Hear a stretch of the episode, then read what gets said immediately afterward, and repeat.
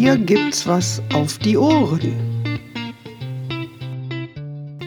Hallo, hier bin ich wieder. Heute geht es um die Wirtschaftswundereltern.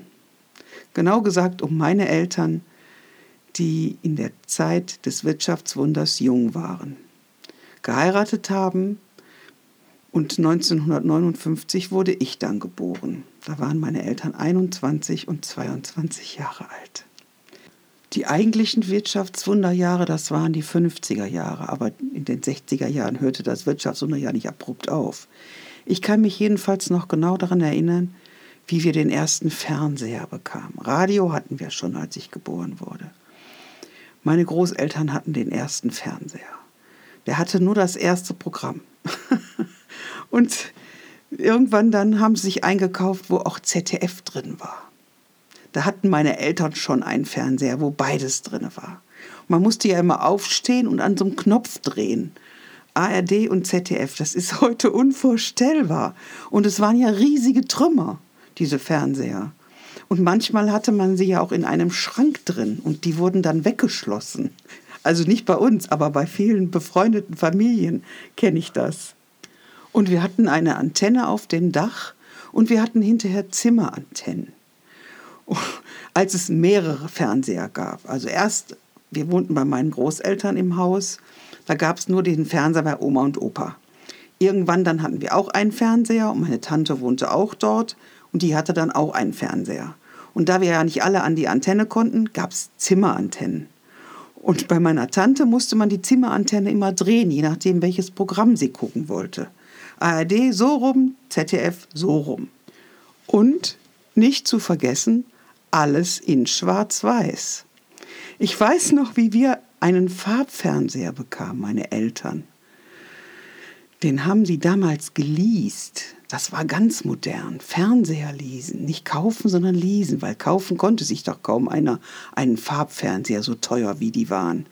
Und da haben die, glaube ich, für 50 Mark im Monat äh, den Fernseher geleast und den konnten sie dann hinterher auch irgendwie kaufen nach einer gewissen Zeit.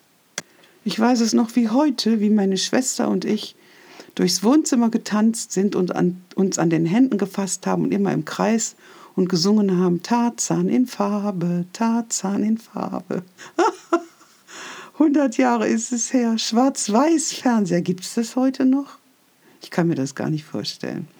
Ja, jedenfalls, ich fand ein Foto meiner Eltern, wie sie in Italien am Strand sitzen. Ich war mit im Urlaub, meine Schwester war noch nicht geboren. Das musste 1963 gewesen sein. Ich also vier Jahre alt. Wir sind mit einem Leukoplastbomber nach Italien gefahren. Damals gab es noch nicht den Weg durch die Tunnel oder das kostete zu viel, keine Ahnung. Ich, wir sind nur diese Serpentinen rauf und runter gefahren. Das weiß ich noch, die Pässe.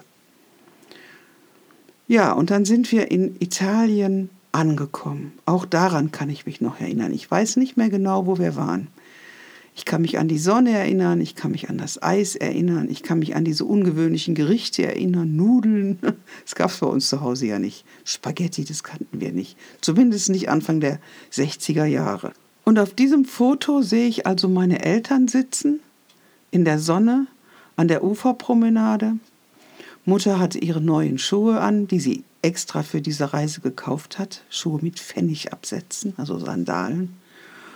Mein Vater sitzt da mit seinem blauen Hemd. Auf der Mauer liegen ihre Sonnenbrillen. Da kann ich mich noch genau daran erinnern, so lange wie es her ist. Ich habe dieses Foto machen müssen. Meine Mutter hat mir genau erklärt, wo ich draufdrücken muss. Sie hatte so einen Fotoapparat. Und dann habe ich halt dieses Foto gemacht, was ich jetzt gefunden habe. Und an die Zeit kann ich mich noch ganz genau erinnern, an diesen Stolz, den meine Eltern hatten, in Urlaub fahren zu können nach Italien mit dem Auto, eigenes Auto. Leukoplastbomber, okay, aber immerhin eigenes Auto. Hinten war ein Zelt drin und ich hockte auf dem Zelt rechts und links die Taschen. Ich war ja klein. Ich weiß gar nicht, wie lange wir gefahren sind, das erinnere ich nicht mehr. Ich weiß, wie gesagt, auch nicht mehr, wohin wir gefahren sind. Aber dieses Foto zeigt mir halt so eine ganz stolze junge Familie. Mein Vater mit seinem blauen Hemd und die Sonnenbrillen. Meine Mutter mit ihren Schuhen und dem selbstgenähten Rock und der Bluse, ich glaube, die hat sich auch selbst genäht.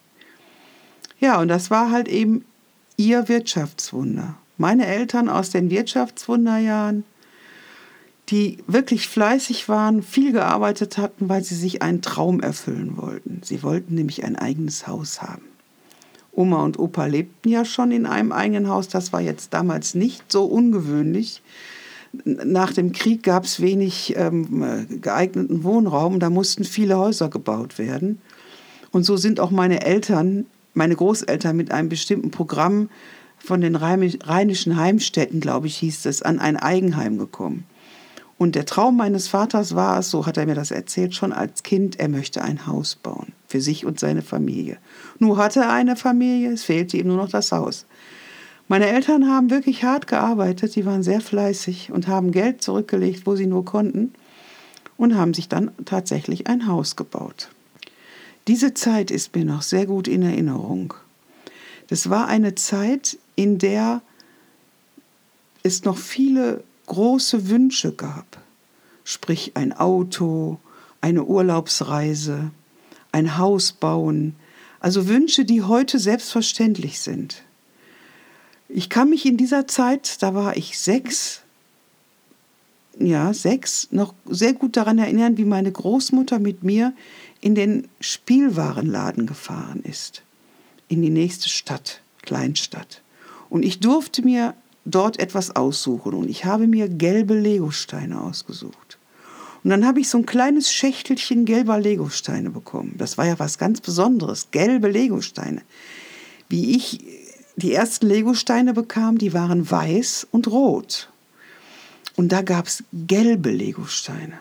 Und ich kriegte also ein kleines Schächtelchen gelber Legosteine und habe die wie einen Schatz nach Hause getragen. Wirklich, ich hatte die auf den Händen, trug sie vor mich her strahlte diese gelben Legosteine an und habe sie dann zu Hause verbaut. Äh, völlig in Trance, gelbe Legosteine. Etwas ganz Besonderes.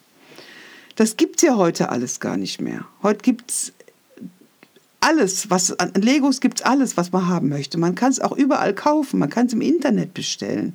Also diese Wünsche, die man da, die waren, glaube ich, damals nicht so erfüllbar wie heute. Die waren anders. Ich, ich, nicht besser, nicht schlechter. Ich will jetzt nicht darüber diskutieren, äh, damals war alles besser und wir hatten das, das, das geht, darum geht es mir gar nicht, sondern es war anders. Das muss man wissen, wenn man, wenn man die Zeiten vergleichen will oder wenn man sich daran zurückerinnern will. Es war einfach eine andere Zeit. Wünschen ging anders und die Wünsche erfüllen ging anders. Das lief ganz anders ab. Heute gibt es so viele Konsumgüter, die gab es damals gar nicht. Und man konnte auch nicht überall alles kaufen. Man konnte, also da, wo ich groß geworden bin, gab es einen Tante-Emma-Laden, einen Metzger und einen Bäcker. Mehr gab es hier nicht. Internet gab es nicht, Paketboten gab es auch nicht. Das heißt, das Wünschen wurde immer verschoben auf Weihnachten, Geburtstag. Weihnachten gab es diese Kataloge, Otto-Versand und ich weiß nicht, wie die alle hießen. Und dann haben wir Kinder uns dann Weihnachtsgeschenke ausgesucht sonst, es gab ja keine Prospekte oder, oder, oder im Internet oder äh, Handy, wo die Kinder heute alles Mögliche drauf finden. Das hatten wir ja alles nicht. Das heißt, die Zeit des Wünschens und die Zeit dieser, die Zeit, sich die Wünsche zu erfüllen, das war wirklich ein großer Zeitraum. Das war nicht, ähm, das war nicht so schnell, so wie das heute oft ist. Das war anders. Und ähm, ich erinnere mich halt auch noch daran, wie meine Eltern ja, wie stolz die waren, dass sie sich etwas erfüllen konnten, dass sie arbeiten konnten und mit, mit dem erwirtschafteten Geld sich dann Wünsche erfüllen konnten. Ein Auto zum Beispiel, diesen Leukoplastbomber, gebraucht gekauft, ich weiß nicht von wem. Und irgendwann ist er auseinandergefallen. Daran kann ich mich noch erinnern. Das stand er bei uns auf dem Hof und wir Kinder haben damit immer Auto gespielt, Banküberfall und all solche Sachen. Und dann wurde er verschrottet. Ja, die Zeit des Wünschens und die Zeit, sich die Wünsche zu erfüllen, lag damals weit auseinander. Und man musste wirklich für einen Wunsch beziehungsweise für die Wunscherfüllung lange arbeiten. Und dieser Italienurlaub, das war so ein, ist so ein Synonym für mich, wenn ich dieses Bild sehe. Wie das halt damals gewesen ist. Und meine Eltern waren, wie gesagt, unsagbar stolz, sich das leisten zu können. Heute ist ja kaum noch einer stolz, sich einen Urlaub leisten zu können. Also das ist ja fast selbstverständlich. Jetzt in Zeiten von Corona natürlich nicht, weil da kann, kann keiner mehr irgendwo hinfahren. Wir mussten unseren Urlaub auch absagen. Aber das hat, ist ja, sind ja nur ganz andere Gründe. Aber dieser Stolz, sich etwas leisten zu können und nach Italien zu fahren, so, das ist ja, das gibt es ja gar nicht mehr heute so. Und ähm, die Gedanken habe ich mir halt gemacht, wie ich dieses Foto gesehen habe. Meine Wirtschaftswundereltern. Das waren ja Eltern aus der Wirtschaftswunderzeit. Junge Menschen, die damals den Krieg als Kinder miterlebt haben. Jedenfalls meine Eltern waren Kinder. Wie der Krieg zu Ende war, war mein Vater, glaube ich, neun Jahre alt. Ähm, ja, neun Jahre war er alt und meine Mutter war acht Jahre alt. Das heißt, sie waren Kinder und haben den Zusammenbruch erlebt. Meine Mutter mehr als mein Vater. Meine Mutter in Berlin, das war wirklich die Hölle. Mein Vater hier. Und hier war nicht viel. Ähm und nach dem Zusammenbruch wurde halt aufgebaut. Erstmal war alles weg. Meine Mutter hat fürchterlich gehungert in Berlin, mein Vater nicht, der kennt das nicht hier. hier. Hier, man hatte früher Gärten, alles wurde angebaut, die hatten genug zu essen.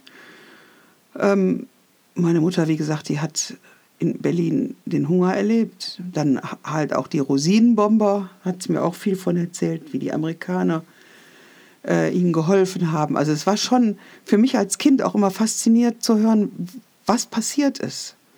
Und dann eben diese Aufbruchszeit, die es ja gab. Sie hatten ja wirklich die Aufbruchszeit auch in den Knochen. Wir fangen jetzt wieder neu an. Ich will das jetzt nicht politisch diskutieren, sondern einfach nur so von, wie man das als Kind solcher Eltern erlebt, die halt, wir können uns was leisten. So, und jetzt geht's wieder los. Und dieses Foto da aus Italien, wo meine Eltern da sitzen, das erinnert mich so daran. Halt an diese Aufbruchzeit, die sie hatten, die ich ja selbst so gar nicht gekannt habe. Also ich war mittendrin, aber ich habe das ja gar nicht verstanden als Kind. Ich, Gott sei Dank habe ich keinen Krieg kennengelernt und ich hoffe, es bleibt auch dabei. Und meine Eltern haben auch nicht viel vom Krieg erzählt. Ähm, ich, wusste wohl, Krieg hat es gegeben und dann habe ich gefragt, was ist das denn? Äh, äh, aber was man halt Kindern in dem Alter sagt oder zumindest damals sagte.